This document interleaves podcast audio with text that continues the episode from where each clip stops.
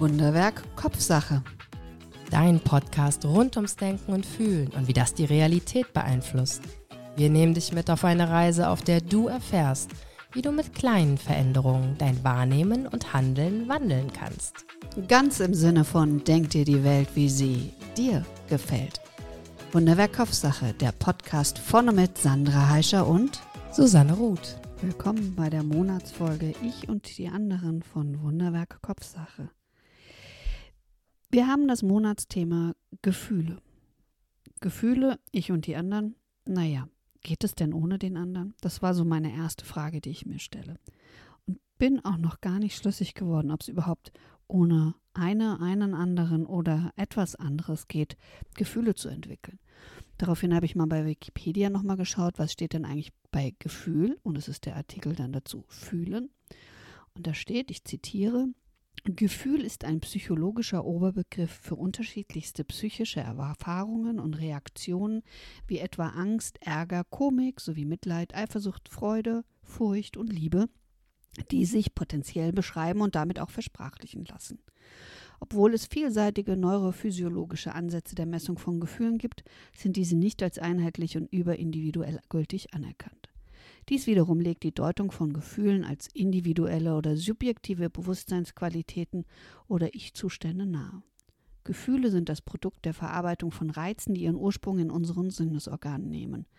Sie vermitteln dabei ein Bild der von der uns umgebenden Welt, aber auch von den Vorgängen unseres eigenen Körpers. Gefühle sind nicht nur Ausdruck äußerer Tatsachen, sondern auch unserer eigenen Beurteilung.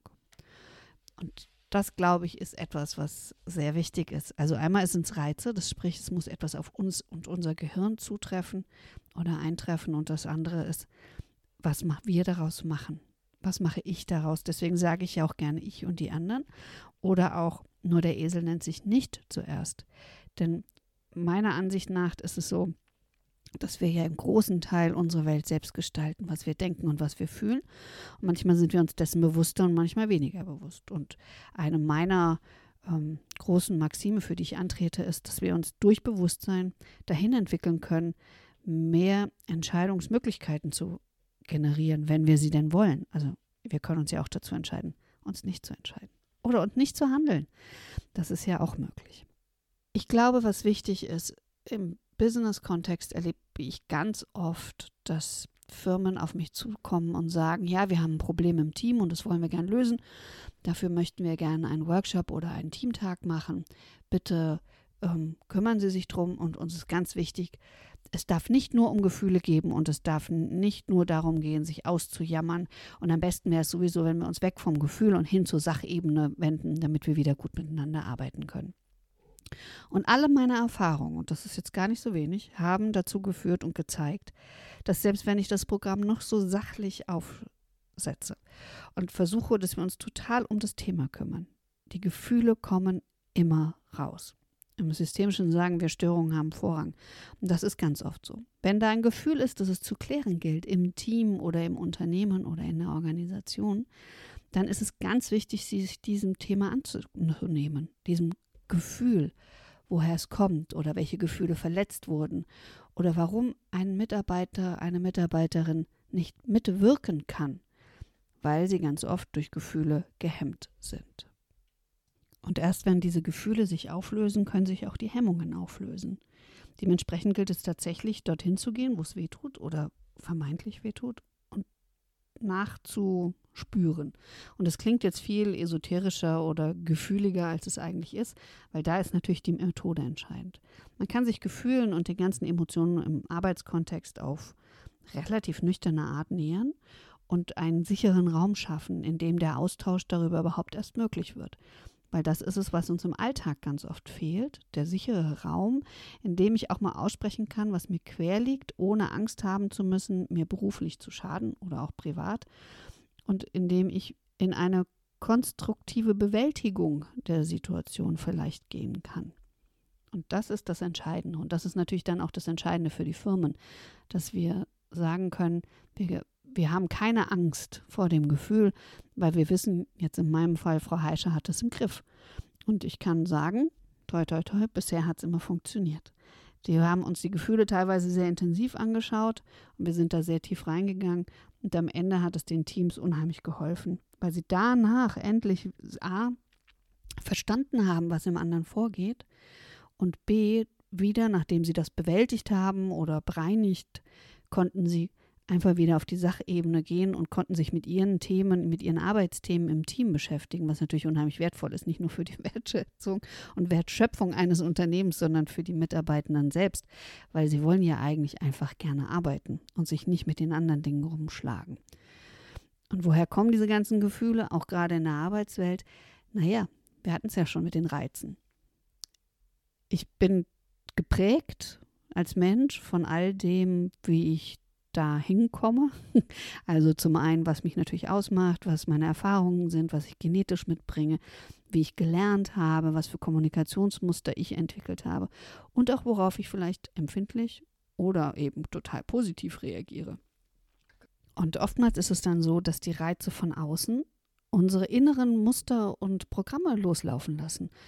Oftmals auch ohne, dass wir es steuern können und dass wir uns selbst dessen bewusst sind. Und das ist natürlich dann ein erster Schritt, wenn mir das öfters passiert, ähm, dass ich mich gefühlt unangemessen verhalte oder dass mich meine Gefühle überwältigen oder mir im Wege stehen in Kommunikation mit anderen, da hinzuschauen und zu sagen, worauf springe ich eigentlich immer an? Was macht mich vielleicht wütend oder welche Kommentierungen von meinen KollegInnen kann ich gar nicht ertragen? Weil unsere Gefühle sind Erfahrungen und Kernprozesse, die uns schützen. Das sind, wie wir in der Hauptfolge gehört haben, Signallichter, die uns ganz klar sagen, hier ist irgendwas, worauf ich achten kann. Und sie setzen uns auf sehr unmittelbare, aber individuelle Art und Weise mit unserer Umwelt und mit anderen Menschen in Beziehung. Und das kann man nutzen, das können wir nutzen in all diesen Dingen. Neulich war ich in einer Supervision in einem Team und das waren mit Vorgesetzten und da gab es einen großen Konflikt. Sie haben sich mittlerweile nicht mal mehr Guten Morgen gesagt. Und dann versuchten wir so ein bisschen herauszufinden, ähm, zukunftsorientiert, wie wir das ändern können, was für Schritte gegangen werden. Und dann sagte die Vorgesetzte zu ihrer Mitarbeiterin, ja, du bist halt auch sehr ehrgeizig. Und daraufhin hüpfte die Mitarbeitende quasi aus der Hose und begann eine riesige Tirade, dass sie nicht ellenbogenorientiert, egoistisch und rücksichtslos sei und sich das auch nicht unterstellen lasse. Und das wäre jetzt schon nicht das erste Mal gewesen, dass das vorgeworfen wurde. Und da hatten wir die Ursache. Da hatten wir den Grund, warum die Kommunikationsformen in diesem, in diesem Team plötzlich nicht mehr funktioniert haben, weil sie sich persönlich beleidigt gefühlt hat. Und die Vorgesetzte war total erstaunt und sagte, aber so habe ich das doch überhaupt nicht gemeint. Ich glaube, dass du ganz viel für die Sache tust, für unsere Kunden und Kundinnen und dass dir das so wichtig ist und dass du dahin einen Ehrgeiz entwickelst. Also genau in der richtigen Sache. Und erst als das quasi auf den Tisch kam und auf, als geklärt wurde, wo das Missverständnis war, das so viel schlechte Gefühle ausgelöst hat, konnten wir damit umgehen und sagen, okay, was ist jetzt wichtig? Zum einen, wenn sowas nochmal passiert, wenn ich ein Wort höre und gehe sofort an die Decke oder fühle mich persönlich beleidigt. Da muss ich das irgendwie markieren, weil das Gegenüber kann das gar nicht wissen. Vor allen Dingen nicht, wenn ich schlucke, wenn ich einfach nur still bin und mich ärgere und dann in Rückzug gehe und anfange, aus dem Weg zu gehen, nicht mehr zu grüßen. Dann beginnt so ein Kreislauf, der total ungesund ist. Also dann zu sagen, du Moment mal, wie hast du das denn gemeint? Was verstehst du denn unter ehrgeizig? Nur damit wir hier gut miteinander umgehen können. Und genauso das Gegenüber, falls es im Gesicht sieht, oha, da ist gerade was ganz doll schiefgegangen oder da wurde was falsch verstanden oder hat er vielleicht was anderes gehört, als ich es gesagt habe. Dann genau den Mut zu haben und das auszusprechen. Hinzugehen und zu sagen, hm, irgendwas war jetzt gerade falsch. Wollen wir nochmal drüber reden? Können wir nochmal drüber sprechen, was dir vielleicht gerade nicht gepasst hat? Ich habe Angst, dass du irgendwas falsch verstanden hast. Das ist kein Zeichen von Schwäche, auch nicht im beruflichen und erst recht nicht im privaten sondern es ist ein Zeichen von Größe und von einer großen Empathie, sowohl die eigenen Gefühle als auch die Gefühle der anderen anzusprechen und aufzudecken. Und ich verspreche, damit kommt man weiter. Wirklich. Und das hat sich ja auch schon bei der Wikipedia-Erklärung versteckt. Gefühle sind Beschreibungen von Ich-Zuständen. Und wie soll denn jemand anders meinen Ich-Zustand kennen? Das ist doch gar nicht möglich. Also kann ich doch nur, wenn ich mit anderen zu tun habe, über meinen Ich-Zustand Auskunft geben. Ganz oft tun wir das über unseren Körper. Da gibt es die auch ja Mimikresonanz, ähm, Wissenschaft in Anführungsstrichen. Es gibt ähm, sogar, ich glaube sogar Fernsehserien darüber. Es gibt unseren Körper, der ganz viel aussagt. Das ist sogar noch schwieriger, als das Gesicht unter Kontrolle zu haben. Oft verraten wir uns über unseren Körper ähm, mehr als über, über das Pokerface, wenn wir es denn gelernt haben mittlerweile. Also unser Ich-Zustand funkt die ganze Zeit. Und manche Menschen können das besser manche Menschen schlechter lesen. Auch wenn sie es lesen, dann kommt ja wieder deren Interpretation dazu. Also es ist hochkomplex und deswegen plädiere ich sehr stark dafür, macht euch frei und sagt, wenn ihr das Gefühl habt, Sachen kommen nicht an und macht euch frei und sagt, wenn ihr denkt, das war vielleicht nicht so gemeint, wie es der andere gesagt hat, weil das doch schon ein bisschen unverschämt ist. Oder vielleicht auch zu positiv. Also es gibt ja auch, dass man sich was einbildet, was jemand anderes vielleicht positiv zu einem meinen könnte. Wenn man sich denkt, so, hä, kann das sein? Bin wirklich ich gemeint? Ist das wirklich so gemeint? Also zum Beispiel, wenn wir jetzt darüber reden, dass vielleicht einem jemand Liebesgefühle äußert gegenüber. Und in Wirklichkeit sind es keine, sondern sind freundschaftliche Gefühle. Auch da würde ich raten, schnell nachzufragen, bevor zu viele Missverständnisse zu irgendwelchen Komplikationen führen. Natürlich ist es nötig, bevor ich mich äußern kann, dass ich selbst verstehe, was in mir losgeht. Und ich glaube, das ist ganz oft das größte Problem. Bis wir uns bewusst sind, was uns eigentlich umtreibt und woher es kommt, können manchmal Tage oder Wochen, wenn nicht sogar Jahre vergehen. Natürlich kann man das beschleunigen. Man kann sich mit sich auseinandersetzen. Ich kann mich mit mir beschäftigen. Ich kann mich hinsetzen und hineinhören, was passiert da eigentlich. Doch ganz ehrlich, das gelingt mir auch nicht immer. auch wenn ich mir wirklich große Mühe gebe. Auch ich reagiere oft zu schnell und denke dann, ach Sandra, da hättest du doch noch mal drei Minuten nachdenken können. Was ich tatsächlich viel mache, ist dann zu überlegen, woher kam das, wieso ist das passiert, was triggert mich da, woher sind diese Anlagen in mir, damit ich dann wieder was verändern kann. Ich atme unheimlich viel. Ich habe Lieder, die ich singe, wenn ich merke, da kommt ein starkes Gefühl. Dann singe ich ein innerliches kleines Lied, um sozusagen meinen Geist und mein Gefühl in eine andere Richtung zu lenken und mich dann nochmal damit zu beschäftigen. Und auch damit zu beschäftigen, muss ich daraus irgendwas ableiten. Also zum Beispiel, manchmal gerade Mutter-Töchter-Beziehungen können sehr kompliziert sein, sagt meine Mutter was und innerlich merke ich, wie ich nach oben schnalle. Und dann denke ich, hm, also erst singe ich mein kleines Lied. Und dann gehe ich so für mich in Medias Res und sage, was macht dich so wütend und lohnt sich das überhaupt? Oder ist es etwas, was total bei ihr liegt und mit mir gar nichts zu tun hat? Und ganz oft komme ich genau dabei raus. Und dass ich dann sage, dafür lohnt es sich nicht, irgendwelche Unstimmigkeiten hervorzurufen oder überhaupt was zu äußern, weil vielleicht mein Gefühl nur verletzte Eitelkeit ist, aber sie meine Eitelkeit gar nicht verletzen wollte. Also ich glaube, das ist total wichtig, dieses, wenn wir uns mit anderen beschäftigen, immer erst nochmal ganz verstärkt auch in sich selbst hineinzuhören. Was ist das für ein Gefühl in mir? Warum fühle ich das genau bei dieser Person und bei anderen Personen vielleicht nicht?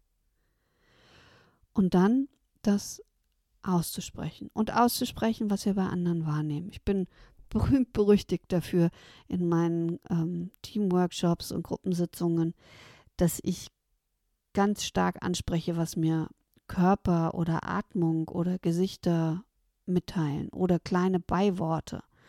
Das berühmte eigentlich, wenn es eingestreut wird, um einen Satz, der gesagt wird, wieder abzuschwächen.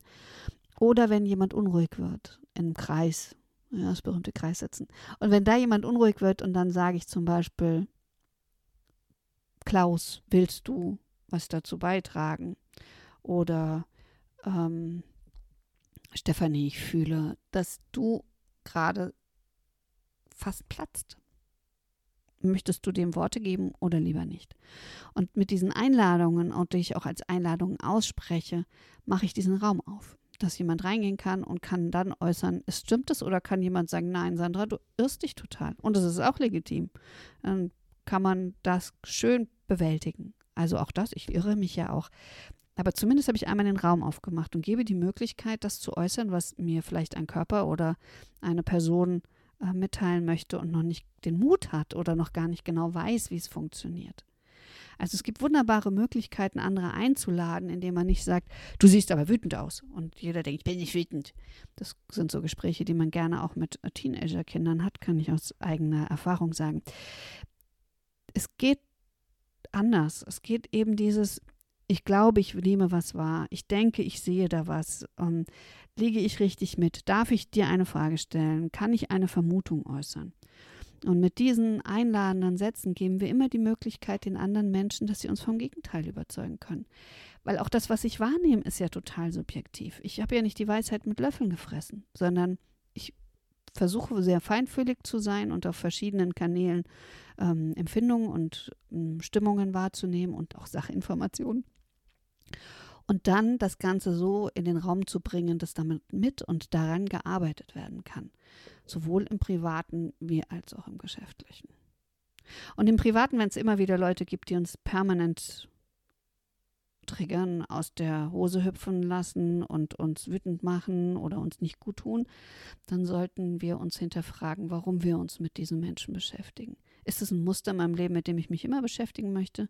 Mag ich es besonders gefühlig? Also brauche ich diese starken Reize, damit ich mich zum Beispiel lebendig fühle? Oder habe ich es einfach so gelernt? War mein Zuhause so, dass es immer geprägt war von viel starken Gefühlen? Gab es viel Streit? War nur das Starke das Legitime? Dann werde ich auch in meiner zukünftigen Erwachsenenzeit ganz oft genau danach suchen, weil das kleine, feine Gefühl dann oft für mich gar nicht spürbar ist, weil ich es nicht gelernt habe.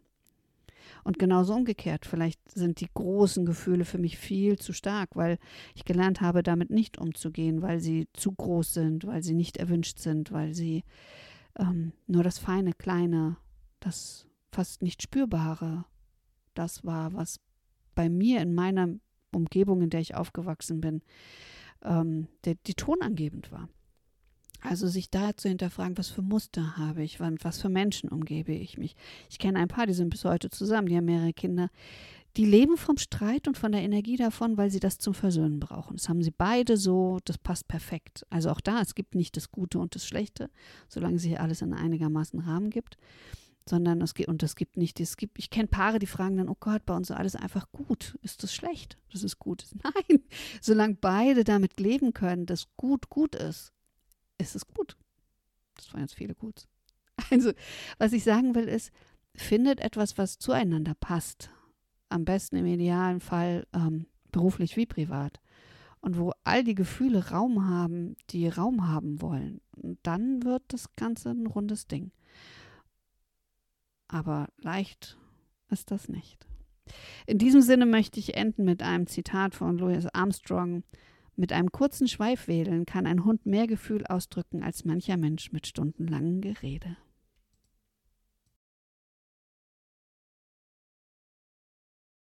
Danke für dein Interesse. Wenn es dir gefallen hat, abonniere, kommentiere und like diese Folge.